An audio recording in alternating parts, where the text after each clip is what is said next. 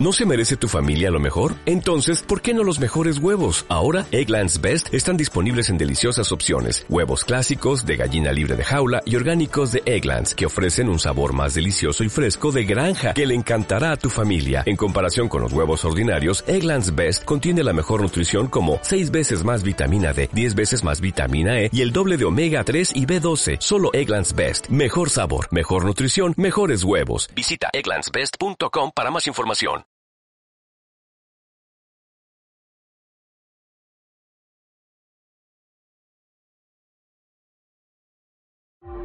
Hola,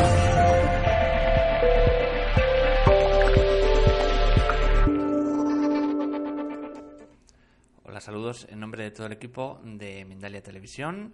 Hoy está con nosotros nuestro querido Aurelio López. Viene a compartir la conferencia Anatomía de la Tristeza.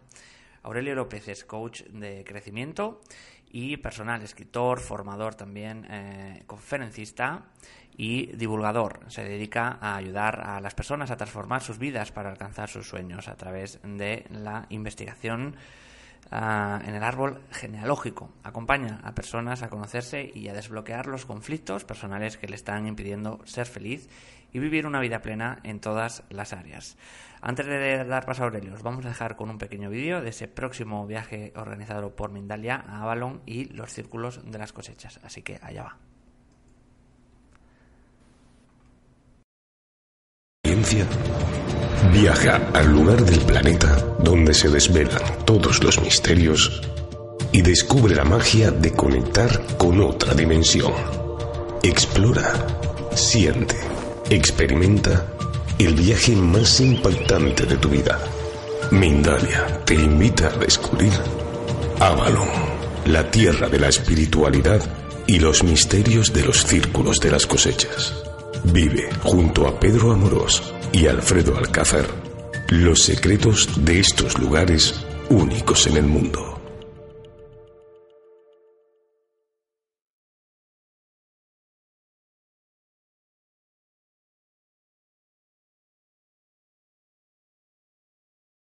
Este ha sido el vídeo que han hecho nuestros compañeros eh, sobre el viaje a Avalon. Simplemente vamos a recordar que para participar en directo y hablar con nosotros, recuerda, puedes usar el chat que hay a la derecha de tu pantalla, donde puedes hacer tus preguntas para que nuestro invitado la responda en directo. El funcionamiento, como siempre os digo, muy sencillo. Tenéis que poner primero la palabra pregunta en mayúsculas, seguido del país desde donde nos escribís y seguido de vuestra pregunta. Ahora sí, vamos a dar paso a Aurelio López y a la conferencia Anatomía de la Tristeza. Aurelio, ¿qué tal? ¿Cómo estás? Muy bien. Muy bien, John, ¿qué tal? Encantado de estar aquí. Un placer de nuevo tenerte con nosotros. Eh, te cedo la palabra, así que todo tuyo, cuando quieras. Gracias. Ok, pues muy buenas noches, muy buenos días, muy buenas tardes, allá donde estés viéndome. Estoy muy contento de estar aquí. Los que me conocéis, eh, bueno, sabéis que me mueve la pasión de comunicar. Eh, y sabéis también que suelo hablar de tristeza, suelo hablar de felicidad, suelo hablar de aquellas cosas que nos lo impiden. Eh, y además tengo una pequeña obsesión y es desmenuzar las cosas por partes, ¿no? Hoy voy a desmenuzar la tristeza. Yo estoy convencido de que ser feliz es fácil. Estoy convencido actualmente. Una vez, eh, bueno, he vivido una investigación profunda de muchos años y he seguido un proceso de, autoconocimiento y de transformación personal. Eh, llegas a darte cuenta, todos, todas las personas que hacemos un trabajo más o menos profundo interno, llegamos a darnos cuenta de que ser feliz es fácil. Pero mientras nos damos y no nos damos cuenta, pues podemos vivir eh, estados profundos de tristeza y de insatisfacción simplemente porque no sabemos cómo funcionamos. ¿Qué es esto de anatomía de la tristeza? ¿Qué es anatomía de la tristeza? Como os he dicho, lo que he hecho yo a lo largo de toda mi vida es investigar, mirar hacia adentro, conocerme, conocer el funcionamiento del ser humano y desmenuzar, desmenuzar por partes cada uno de nuestros componentes, sobre todo nuestros componentes internos, energéticos, emocionales, de pensamiento. Y es lo que voy a exponer hoy. Voy a desmenuzar hoy, en la medida de lo posible, la tristeza. La tristeza, su utilidad, sus mecanismos, su abordaje y los problemas que nos ocasiona esta palabra esta emoción. Ya veréis porque es muy sencilla de manejar, pero tenemos que saber cómo. Bueno, 350 millones de personas en el mundo sufren depresión y o ansiedad. Es la otra cara de la misma moneda. En España, más de dos millones y medio de personas viven eh, con depresión. Esto supone el 5% de la población. Más de dos millones y medio de personas en un solo país pequeñito o que no tiene demasiada, demasiado peso en cuanto a cantidad de habitantes en el mundo. El 15% de la población del mundo, del mundo desarrollado, entre comillas, se medica por ansiedad, depresión y o para conciliar el sueño. El 15% de la población mundial del mundo desarrollado, entre comillas, se medica para poder dormir, se medica para la depresión o se medica para la ansiedad. En España se suicidan cada día 10 personas. 10 personas al día solo en España, que aunque representa una ínfima parte de la población mundial, pero ocurre, deciden que vivir no merece la pena. 10 personas cada día. La vida no merece la pena y se la arrancan de forma voluntaria o relativamente voluntaria. Y lo sorprendente de esto es que casi nadie habla de ello. ¿Por qué nadie habla de estas cosas tan importantes? Al cabo del año, solo en España, estoy hablando de 3.650 suicidios. Mm, en mi opinión, son unas cifras escandalosas. Este es uno de los principales motivos por los que yo me dedico a esto. Me parece espeluznante que nadie habla de los 10 suicidios diarios que vivimos en España, que si los extrapolamos al mundo hablamos de millones de suicidios y de, miles de suicidios diarios, de cientos. No, no, en mi opinión, no debemos caer en la trampa de normalizar estos estados de tristeza. Eh, no debemos caer en la trampa de normalizar o de ignorar estas estadísticas. Estos estados no son normales. Nuestra naturaleza, repito, es la felicidad pura, aunque a la mayoría de la población no se lo parezca.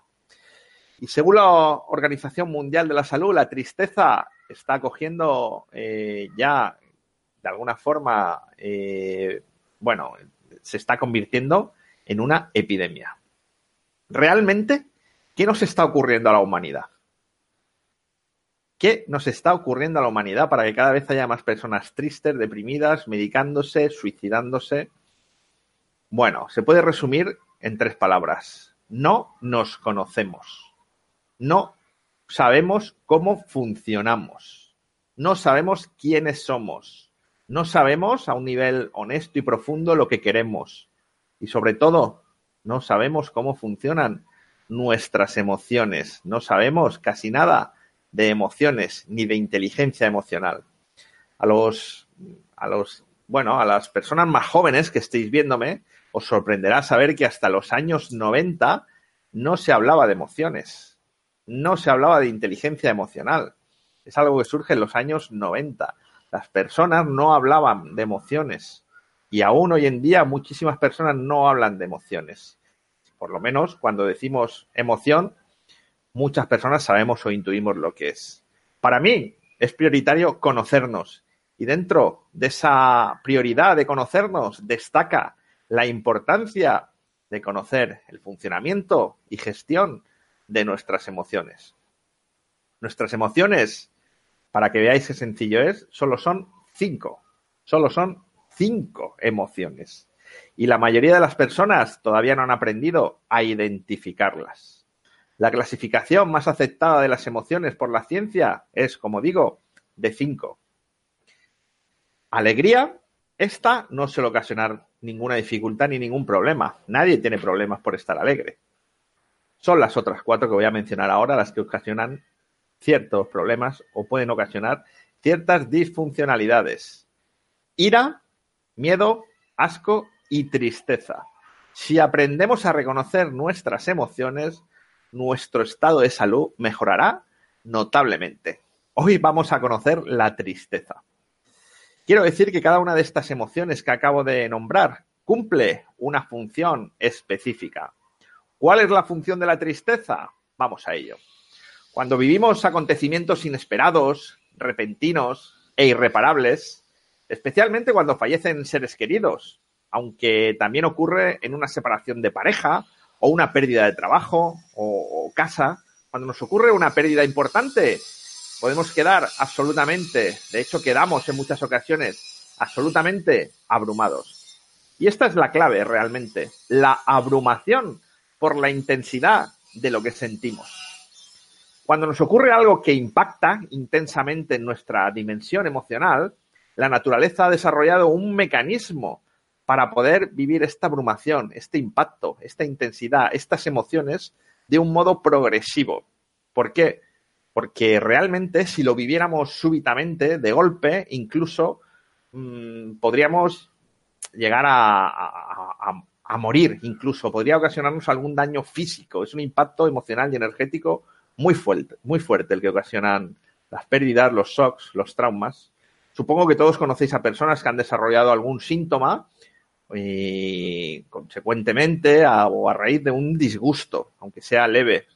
Te da un disgusto, se te puede cerrar el estómago perfectamente, te puede dar un dolor de cabeza. Bueno, y esto, este disgusto o este síntoma, perfectamente puede ser la, de hecho es en muchas ocasiones la consecuencia de un estado emocional.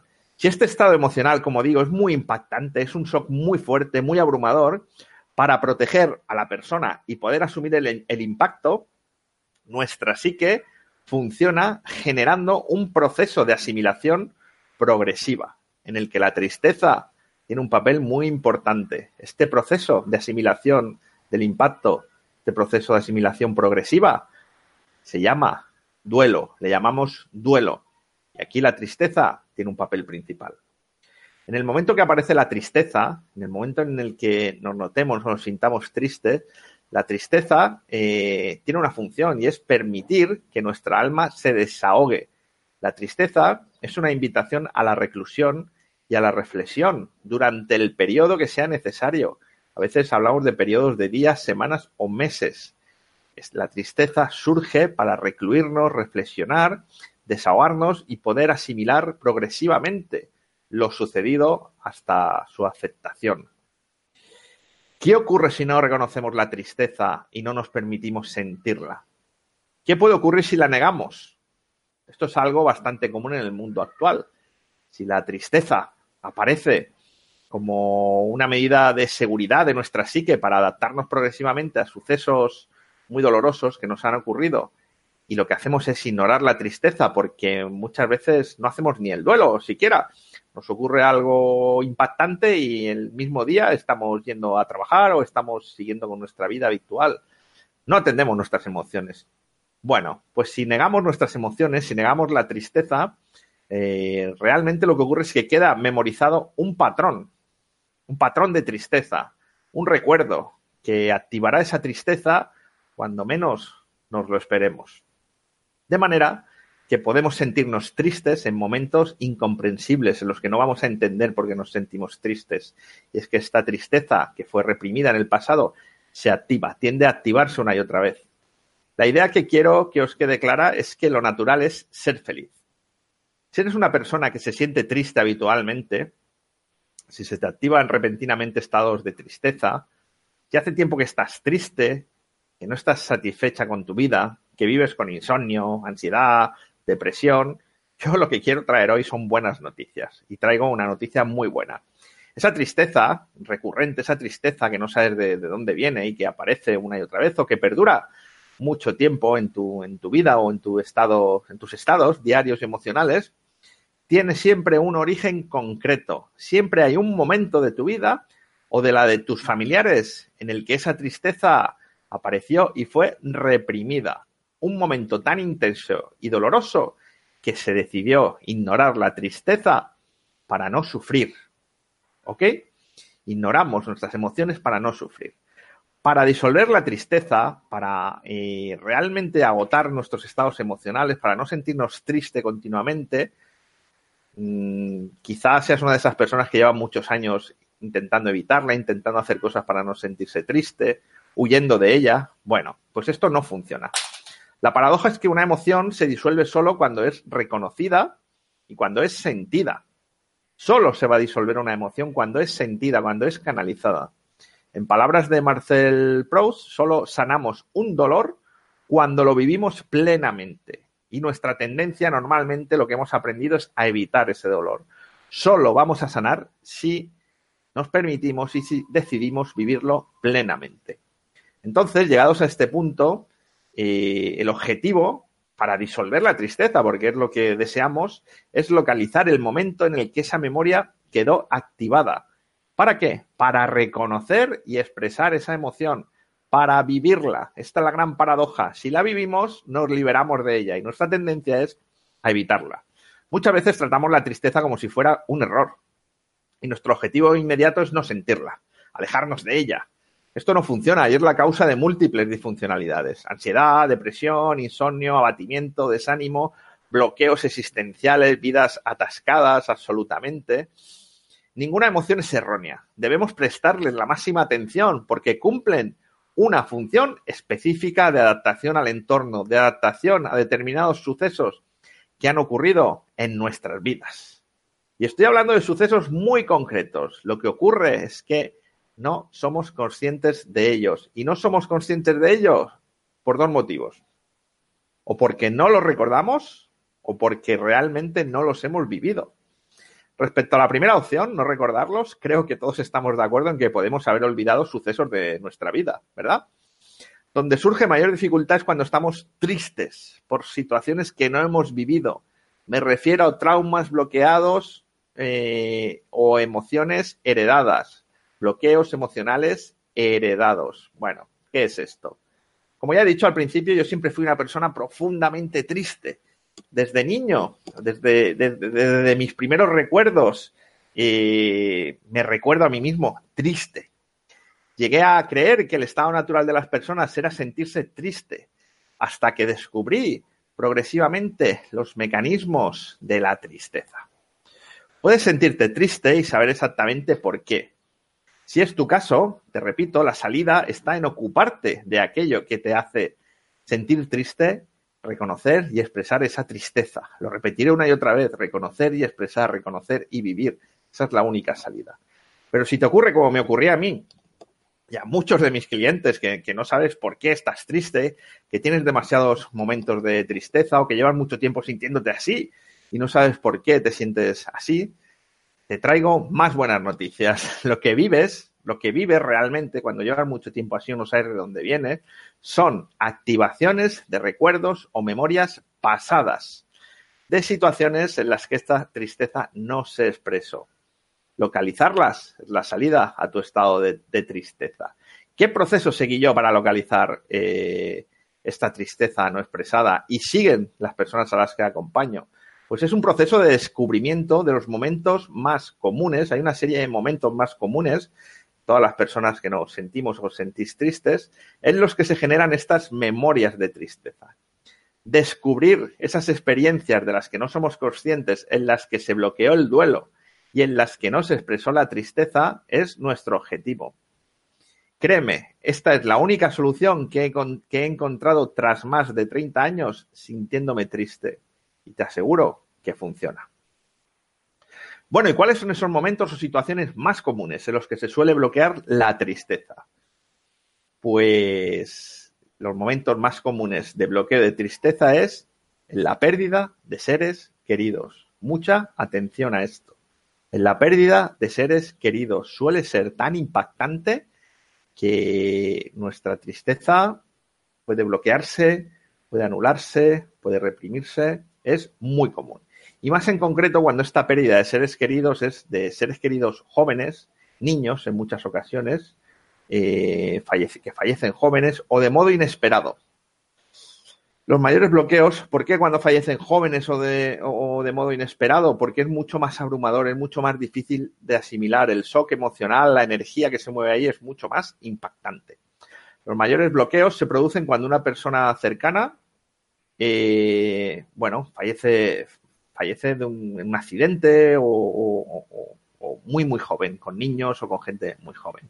Y esto es así, como he dicho, porque es más difícil de asimilar realmente la pérdida. No nos lo esperamos. Por tanto, Eh, resumiendo, realmente acabé con mi estado de profunda y permanente tristeza, localizando los bloqueos de tristeza del pasado, tanto propios como heredados. La ciencia ya sabe que un trauma bloqueado, que una emoción no expresada, puede heredarse tanto de nuestros ancestros como de las experiencias vividas por nuestra madre cuando estaba embarazada de nosotros, tanto de nuestros ancestros como de nuestra madre, de lo que vivió, del entorno en el que se encontró, si vivió algún duelo, alguna pérdida de algún ser querido mientras estaba embarazada de nosotros. Por tanto, aquello que funciona perfectamente es localizar esos duelos, es localizar esas personas fallecidas en el pasado, antes de tu nacimiento, para reconocer y expresar las emociones memorizadas y heredadas en torno a esos sucesos. Quiero invitarte ya a investigar y a hablar sobre todos los fallecidos y sobre todos los dramas habidos y vividos en tu familia. Habla con tus familiares o con algún familiar. Es lo más liberador que harás jamás. Es una forma fantástica de expresar esa tristeza bloqueada y heredada. Estos orígenes comunes de la tristeza están estudiados y localizados. A continuación, te voy a hablar de ellos. Cuando hay un síndrome típico de transgeneracional o de herencias de nuestros familiares que se llama síndrome del yaciente y que fue establecido por el doctor Salomon Seyan. A las personas que se encontraban tristes desde siempre, de nacimiento, sin saber por qué, en estas personas el doctor Salomon Seyan observó que cuando hay duelos bloqueados por fallecidos en la familia, la vida de muchas personas se puede bloquear por pura tristeza y nos encontramos con personas que han heredado esa tristeza. Son las personas que nacen tristes, desanimadas, personas que nacen cansadas. Seguro que todos conocéis a alguna persona que siempre que la veis está cansada, desanimada, transmitiendo problemas, entristecida, con falta de energía, que le cuesta levantarse por las mañanas. Es muy probable que esta persona sea portadora de una o varias memorias por duelos bloqueados al fallecer seres queridos. ¿Dónde localizar estos duelos? Este es el trabajo que es importante hacer, bien solo, bien con la ayuda de un profesional, dónde localizar estos duelos. Estas memorias, estos bloqueos, estos duelos, los encontramos, como digo, en esos familiares fallecidos de los que no se habla. Por tanto, mi recomendación es investigar. Cuando investigues, lo primero que aparecerán son fallecidos, que se sabe que fallecieron, pero no se habla de ellos, fallecidos conocidos. Lo siguiente o lo que hay que tener muy en cuenta también, y, se habla menos de ellos, en muchas ocasiones se tiene menos en cuenta, son los abortos. Cuando hay abortos, ya el ser o la persona empezó a formarse. Los abortos es muy importante hacer duelos también, y se, hacen o se hacían muy poquitos. Bueno, para investigar sobre fallecidos, sobre abortos, eh, suele haber en todas las familias lo que llamamos el guardián o la guardiana de los secretos familiares. Suele ser una mujer eh, normalmente puede ser mamá, una tía, una abuela. Esto, por motivos culturales, normalmente quien, quien conoce esos secretos, esa vergüenza, esos fallecimientos del pasado, suele ser una mujer.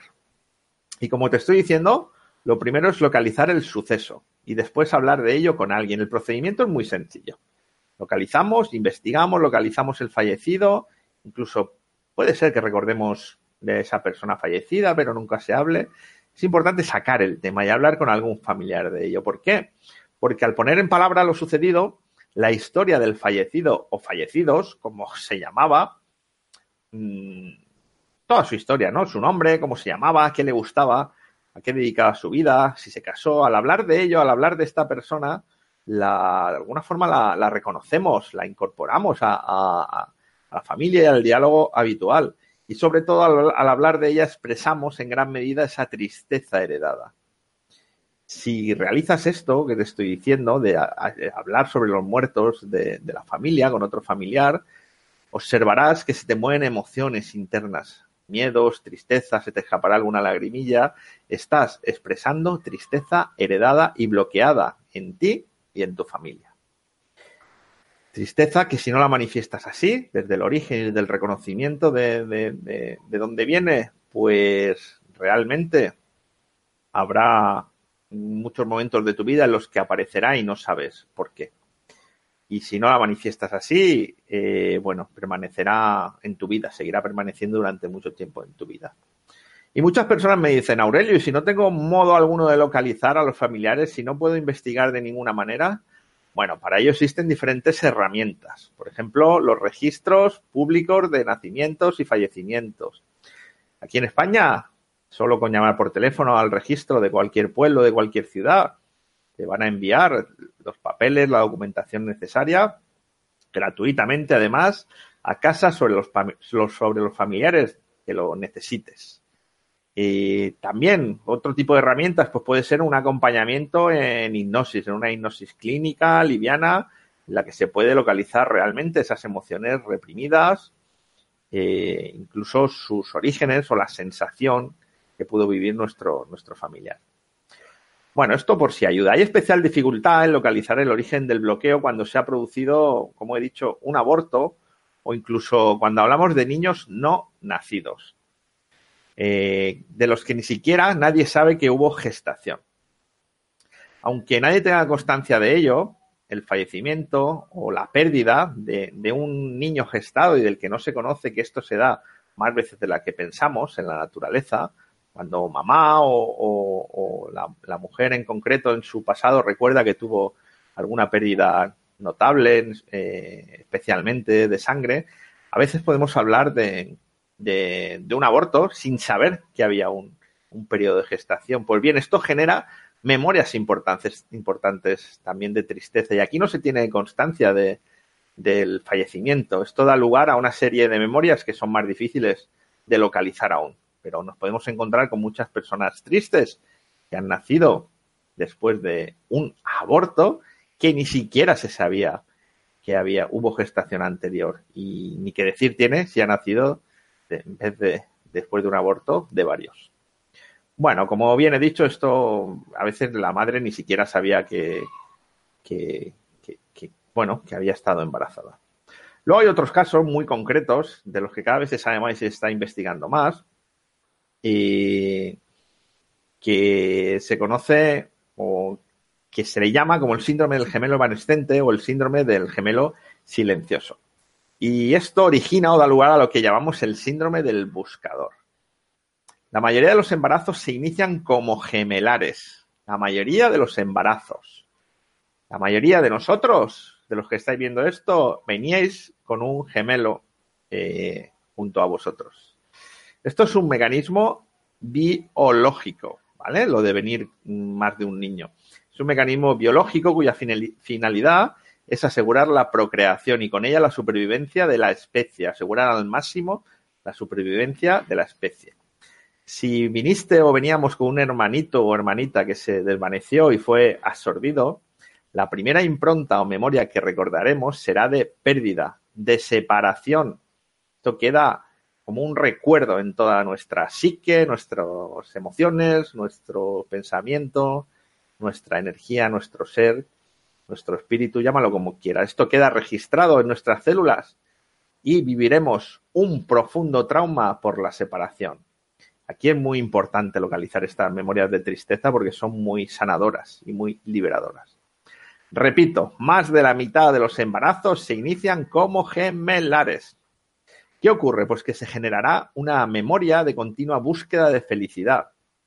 Es el síndrome del buscador. Nos sentiremos continuamente incompletos desde el nacimiento, desde antes de nacer.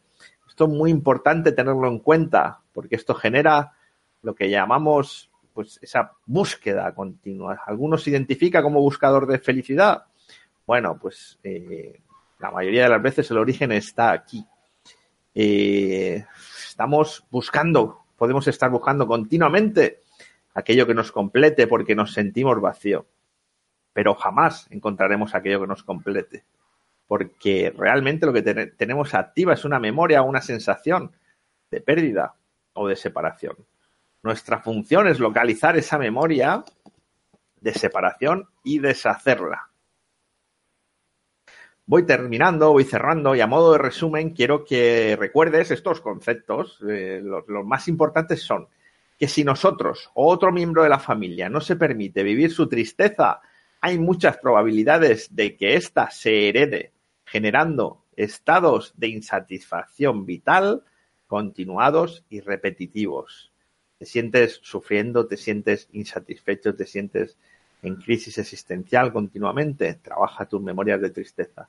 Lo que hice yo, es lo que hice yo y lo solucioné. Por eso pienso que el autoconocimiento o trabajar estas memorias de tristeza, eh, bueno, pienso que, que si las trabajamos, hay muchas más probabilidades de que no lo hereden las, las generaciones que vienen. Por eso pienso que el autoconocimiento es una cuestión de responsabilidad, no solo para nosotros, eh, sino para nuestra descendencia. Pues al comprender muchas de nuestras dificultades emocionales, no solo las podemos desprogramar en nosotros mismos, sino que además conseguiremos no transmitirlas a nuestros hijos, sanándonos así a nosotros y a nuestra descendencia. Y la única salida, perdón, está en localizar el origen. El origen es la única salida hacia la disolución de estos estados. ¿Para qué? Repito, para reconocer y vivir esa tristeza. Dejemos de huir, naturalicemos la tristeza. La tristeza no es un error, viene para ser vivida. Hablar de la pérdida o fallecimiento que la originó es el primer paso para que esta tristeza desaparezca. En muchas ocasiones Nadie sabrá del fallecimiento que originó esta tristeza, por lo que solo podremos acceder a ella con diferentes técnicas, meditación, atención plena, hipnosis, programación neurolingüística, pero al final el objetivo es reconocer esa tristeza y canalizarla. En nuestra sociedad actual no se suele hablar de los fallecidos, un ejercicio de lo más sanador que existe es hablar sobre ellos. Te aseguro que si sabes cómo reconocer esa tristeza, realmente resulta más sencillo de lo que parece. Es una simple gestión emocional que se puede aprender. Hoy, para finalizar, quiero proponerte que te atrevas a localizar el origen de tu tristeza. ¿Por qué? Porque te mereces, todos nos merecemos, ser felices y despertar a nuestra felicidad natural. Y por último, Solo deseo que mi conferencia de hoy te ayude a entender mejor tus estados emocionales, porque comprenderlos es el único camino, la única solución para ser feliz y lograr todo lo que deseas. Y hasta aquí por hoy. Muchas gracias, estés donde estés. Un saludo. Pues muchísimas gracias Aurelio por toda la, la información, de gran ayuda, está preguntando mucho la gente y como decía, bueno, antes de pasar al, turno de preguntas, vamos a informarte de ese viaje organizado por Mindalia a Avalon y los círculos de las cosechas en Inglaterra. Será llevado a cabo por el reconocido especialista y escritor Pedro Amorós y el cofundador de Mindalia, Alfredo Alcázar.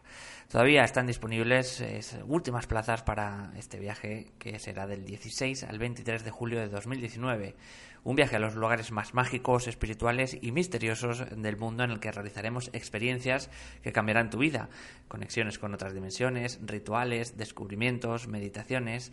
Todo ello te espera en este viaje a Balón y los círculos de las cosechas, 16 al 23 de julio. Puedes reservar tu plaza en www.mindalia.com o en el teléfono 34 670 037 704.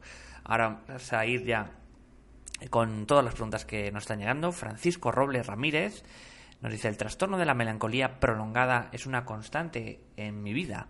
¿Cómo puedo ver una vida abundante sin abundancia visible? Bueno, esa vida abundante, mm, me gusta cómo lo has definido.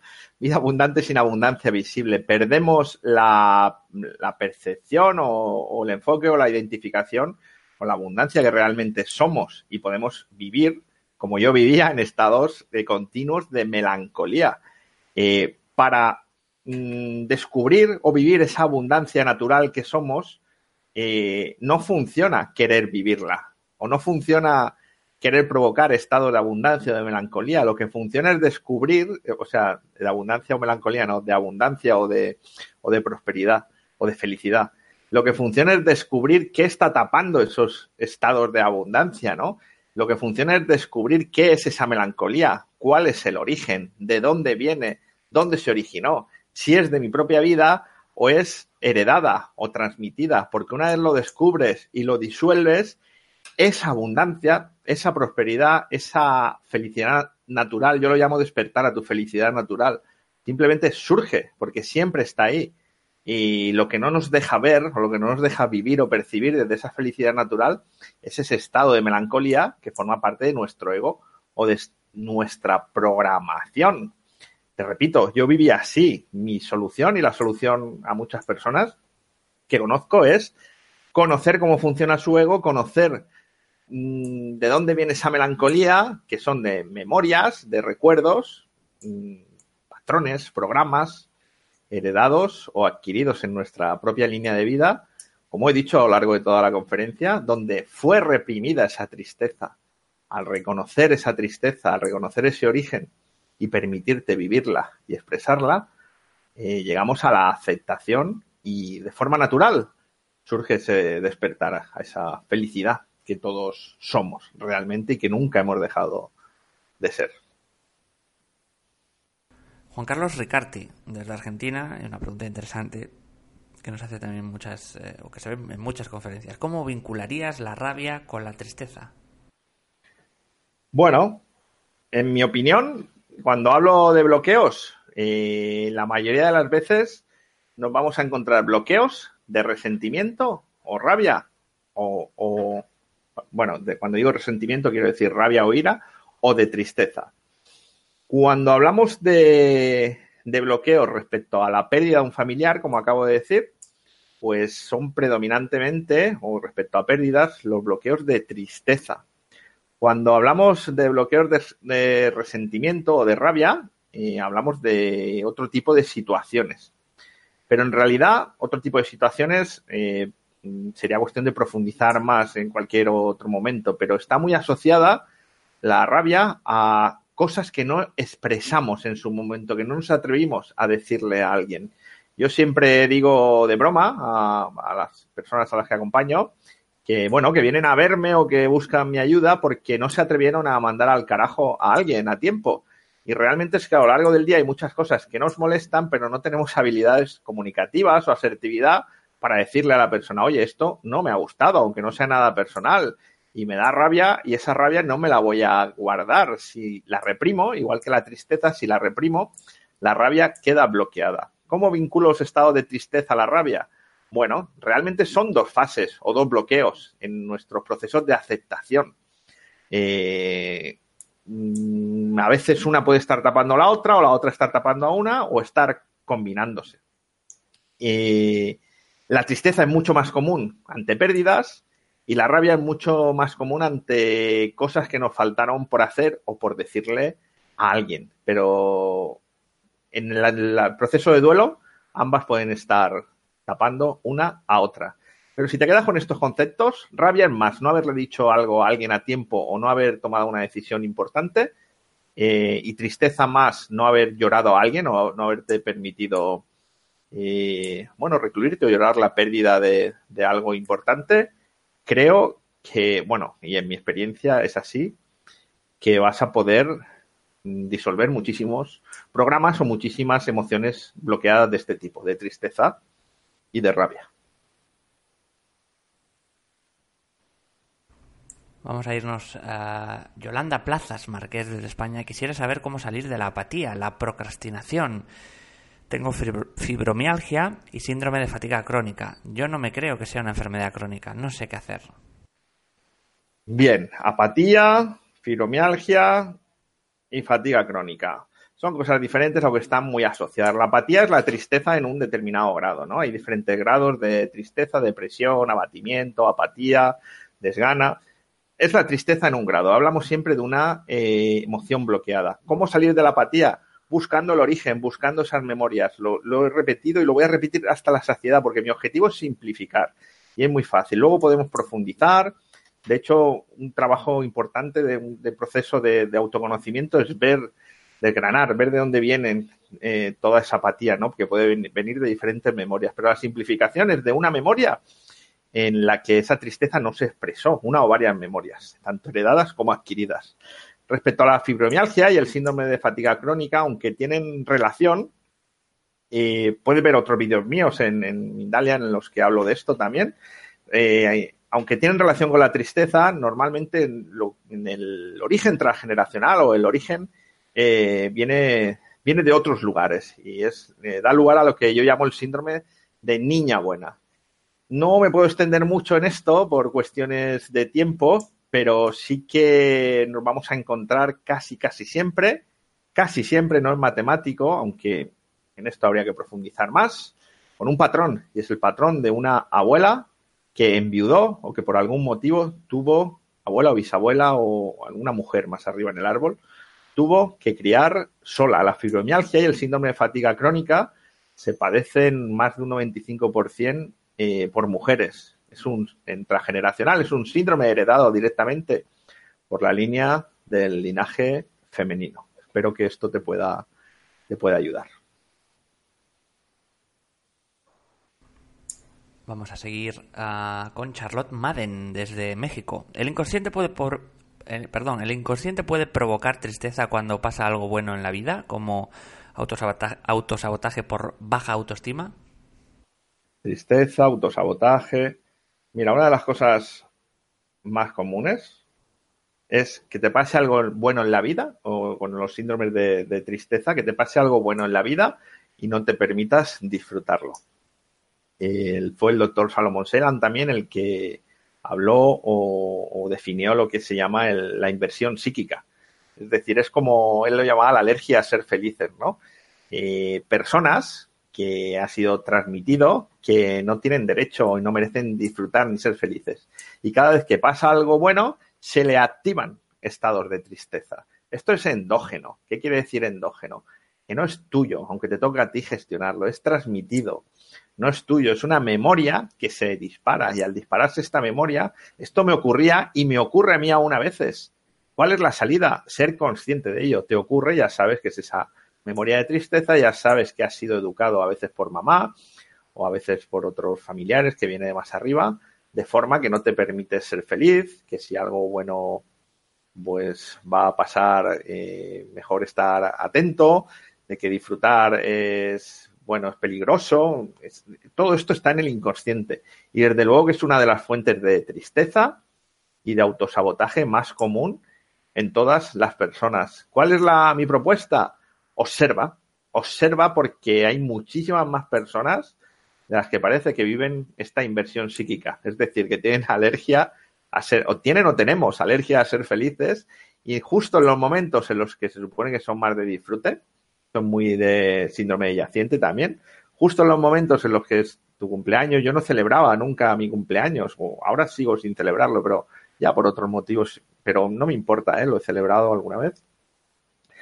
Momentos felices, momentos importantes de tu vida, no te los permites porque lejos de estar feliz y de disfrutarlos, se te activa esa tristeza endógena. Toma conciencia de ello porque verás que aunque no quieras, se, se activa o se puede activar. Esto es una memoria y se puede disolver o desprogramar también con un proceso de autoconocimiento. Desde luego, desde luego que sí. Esta pregunta es muy, muy buena. Continuamos con Dacia, Dacia de México también. ¿Por qué no puedo controlar las oleadas de tristeza profunda que son más recurrentes por nostalgia o arrepentimientos de actos errados? Genial. Genial porque Dacia, Dacia, actos errados, arrepentimiento. Dacia, Dacia, acabas de mencionar la palabra clave. He estado hablando de ello durante toda la conferencia pero no la he nombrado la palabra. Es controlar. ¿Cuál es el gran error de la humanidad? Que es una de las cosas que más nos hace sufrir. Es el intento de controlarlo todo y especialmente de controlar nuestros estados emocionales. No hay manera de controlar un estado emocional. No existe forma de controlarlo. Nuestra parte mental, nuestro ego, nuestro raciocinio, cree que puede controlar las emociones y con ello lo único que consigue es reprimirlas, es generar sufrimiento. Una emoción va a estar reprimida, va a estar activa, va a estar memorizada, va a estar dentro de ti, va a estar esa energía intentando canalizarse, intentando manifestarse, intentando que sea reconocida, intentando salir a la luz, hasta que la reconozcas realmente, hasta que te atrevas a mirarla de cerca y te atrevas a vivirla. Uno de los grandes errores que nos pueden llevar a, a estados cada vez de mayor nostalgia, tú hablas de arrepentimiento por actos errados, etcétera. Uno de los mayores errores es querer controlar lo que sentimos. En el momento en que simplemente lo observas, lo aceptas, lo vives y te lo permites, esa emoción, esa energía se agota. La paradoja es que en lugar de controlarla, tenemos que dejar de controlarla. Entonces, aparece, fluye, se hace más grande cada vez esa emoción y se disuelve. Y además, la emoción apenas dura unos segundos cuando realmente te la dejas sentir. Y esa es la salida al sufrimiento humano. No controlar, sino dejarnos sentir nuestras emociones. Continuamos en este caso uh, con Mir desde Argentina. ¿Con qué técnica disolvemos o desbloqueamos la tristeza? Gracias. Bueno, básicamente es reconocerla. Lo que ocurre, como he comentado, es que muchas veces mm, no podemos reconocerla porque la hemos olvidado o porque real, hemos olvidado el origen de la situación que, de represión, de tristeza, o realmente ha sido transmitida de, por mamá o por, o por nuestro través de la genética, por nuestro ADN, nuestro, esta expresión ha sido transmitida por nuestro, a través de nuestro, nuestra transmisión generacional, de nuestro transgeneracional. Entonces, eh, la pregunta es cómo podemos eh, desbloquearla. Eran, ¿no, John? La, esta tristeza. Dime, perdón, Aurelio. La pregunta es cómo podemos desbloquearla. ¿Por qué no puedo controlarla? Eh, perdón, ¿con qué técnica, perdón, con qué técnica ah, disolvemos o desbloqueamos la tristeza? Técnicas para reconocer la tristeza, porque si no la reconoces no la puedes desbloquear. Hay muchísimas. Yo utilizo eh, en mis acompañamientos hipnosis leve y programación neurolingüística, hipnosis clínica, pero también utilizo meditaciones, visualizaciones. Hay muchísimas formas de tomar conciencia de lo que sentimos, de dónde viene y una vez lo sentimos, lo vemos y lo reconocemos, hay muchísimas formas de disolverlo, pero el primer paso es reconocerlo y si la toma de conciencia es profunda, se disuelve automáticamente. Si no, pues la verdad es que lo recomendable es un buen acompañamiento de un buen profesional. Muchas gracias por la pregunta. Nos vamos a mover a México de nuevo con Alejandra Garza. Dice, mi esposo toma un par de cervezas solo para relajar el cuerpo, pero a mí me causa mucho enojo, asco, y no entiendo por qué. ¿Cómo dejar de reaccionar así?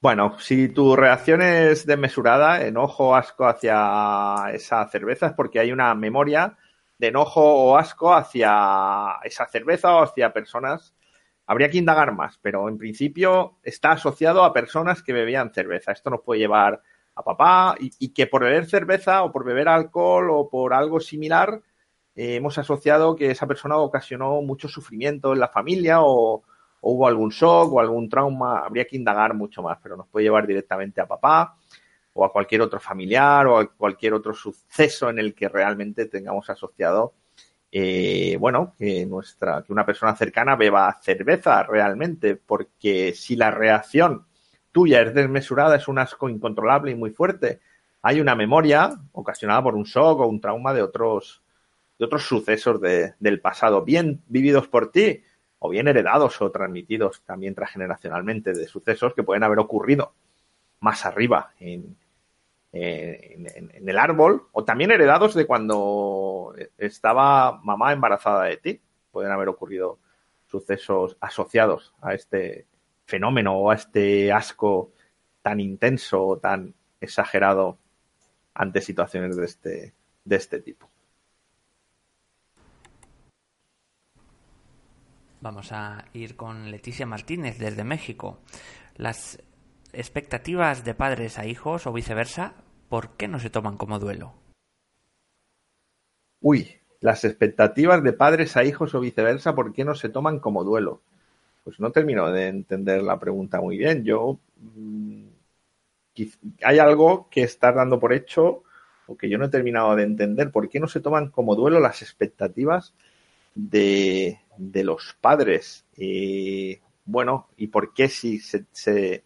Para yo entenderte, ¿eh? no digo que no, pero para yo entenderte me gustaría saber por qué crees que se tienen que tomar como, como duelo. Quizá el duelo sea, eh, mm, bueno, transitar o trascender esas expectativas de papá y de mamá que no nos, no nos convienen o no nos influencian positivamente y nos provocan disfuncionalidades. Si te refieres a eso, pues más que las expectativas sean un duelo, pues quizás sí que podemos vivir duelos cuando hemos sido muy condicionados respecto a algo muy concreto de, de papá o, o, de mamá. Por poner un ejemplo muy sencillo que se pueda entender, mi madre a mí siempre me decía no llores cada vez que iba a llorar de pequeñito.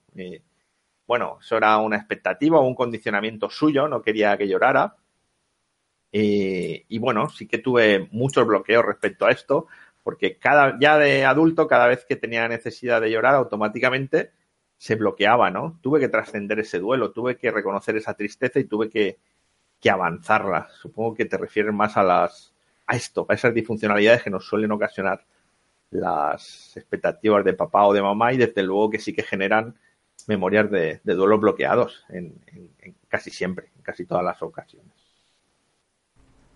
Vamos ya con las últimas preguntas. Silvia Lister. Cuando mi madre murió estábamos enojadas y cuando pasó esto se me pasó el enojo y ahora solo eh, quedan eh, pues aflorar recuerdos de amor. ¿Estaré enmascarando mucha tristeza? Fue hace poco más de un año. Bueno, realmente no lo sé si estás enmascarando mucha tristeza. La pregunta, si me permites, te, la haría, te haría la siguiente pregunta. ¿Tú te sientes bien respecto a, al recuerdo, al fallecimiento, a la expresión incluso de, de, cuando mamá murió y de cuando hablas de su persona y te sientes que la tienes incluida sin ningún tipo de estrés ni de sensación desagradable en tu vida. Si es así, pues mm, no tiene por qué, no tienes por qué estar enmascarando nada. Si te hace pensar esto, que quizá no viviste la tristeza, bueno, hay personas que no viven todas las fases del duelo. En principio, el protocolo siempre es el siguiente. Si me encuentro bien respecto a algo, le puedo dar muchas vueltas por la cabeza, puedo reflexionar mucho sobre ello, pero si yo me encuentro bien, por eso la pregunta es, cuando hablas de mamá, cuando la recuerdas, cuando te permites eh, decir cosas sobre ella o hablar con otra persona sobre ella, ¿es agradable esa experiencia? ¿Ese recuerdo lo haces o ese hecho lo haces con cierta facilidad? Este es el indicativo de que haya o no un duelo bloqueado, te hace sentir algún tipo de estrés o algún tipo de, emoción desagradable. Si no es así, pues perfecto, sin problemas. Donde no hay un problema, eh, bueno, siempre será mejor no, no crearlo o no buscarlo. Y ahora sí vamos con la última pregunta. Eh, nos dice a Erika González desde Chile. ¿Cómo se puede ayudar a una persona que está en depresión por algún familiar fallecido? Lo primero es escucharla mucho. Cuando una persona se siente triste o profundamente triste o deprimida, lo que podemos hacer, si es una persona que, bueno, que, porque a veces vamos a escuchar a alguien y no quiere que la escuchemos, si es una persona que permite que la acompañemos y estemos con ella, lo primero es escucharla. Eh, ese es el primer paso. Y luego, si ella realmente pide algún tipo de ayuda, nosotros podemos dar otra serie de pasos. O podemos sugerir o insinuarle algo, pero si realmente no es algo a lo que sea proclive o no está preparada o no es su momento o prefiere eh, no hacerlo, no vamos a poder ayudarla nunca. Por eso creo que lo mejor es escucharla escucharla y si realmente es proclive a, entender lo que es una emoción, un proceso de autoconocimiento interno, a, entender que esa tristeza, bueno, necesita ser expresada, porque a veces si el duelo es muy profundo, la expresión puede tardar semanas o meses, la expresión de la tristeza. Y muchas personas tendemos a pensar, sigo triste, sigo triste, sigo triste, no pasa nada. Hay duelos, yo conozco duelos de años, Lo que pasa es que cada vez que expresas X tristeza, pues la que queda o la que vas a expresar posteriormente será menor. Esto es como, imagínate un vaso de agua lleno de tristeza, pues según lo va volcando y va vaciando ese vaso de agua, pues cada vez te dará menos tristeza. Según situaciones, duelos y personas, pueden pasar muchos años, aunque lo normal es que en un año o dos como mucho, dependiendo del tipo de duelo, la mayoría estén transitados.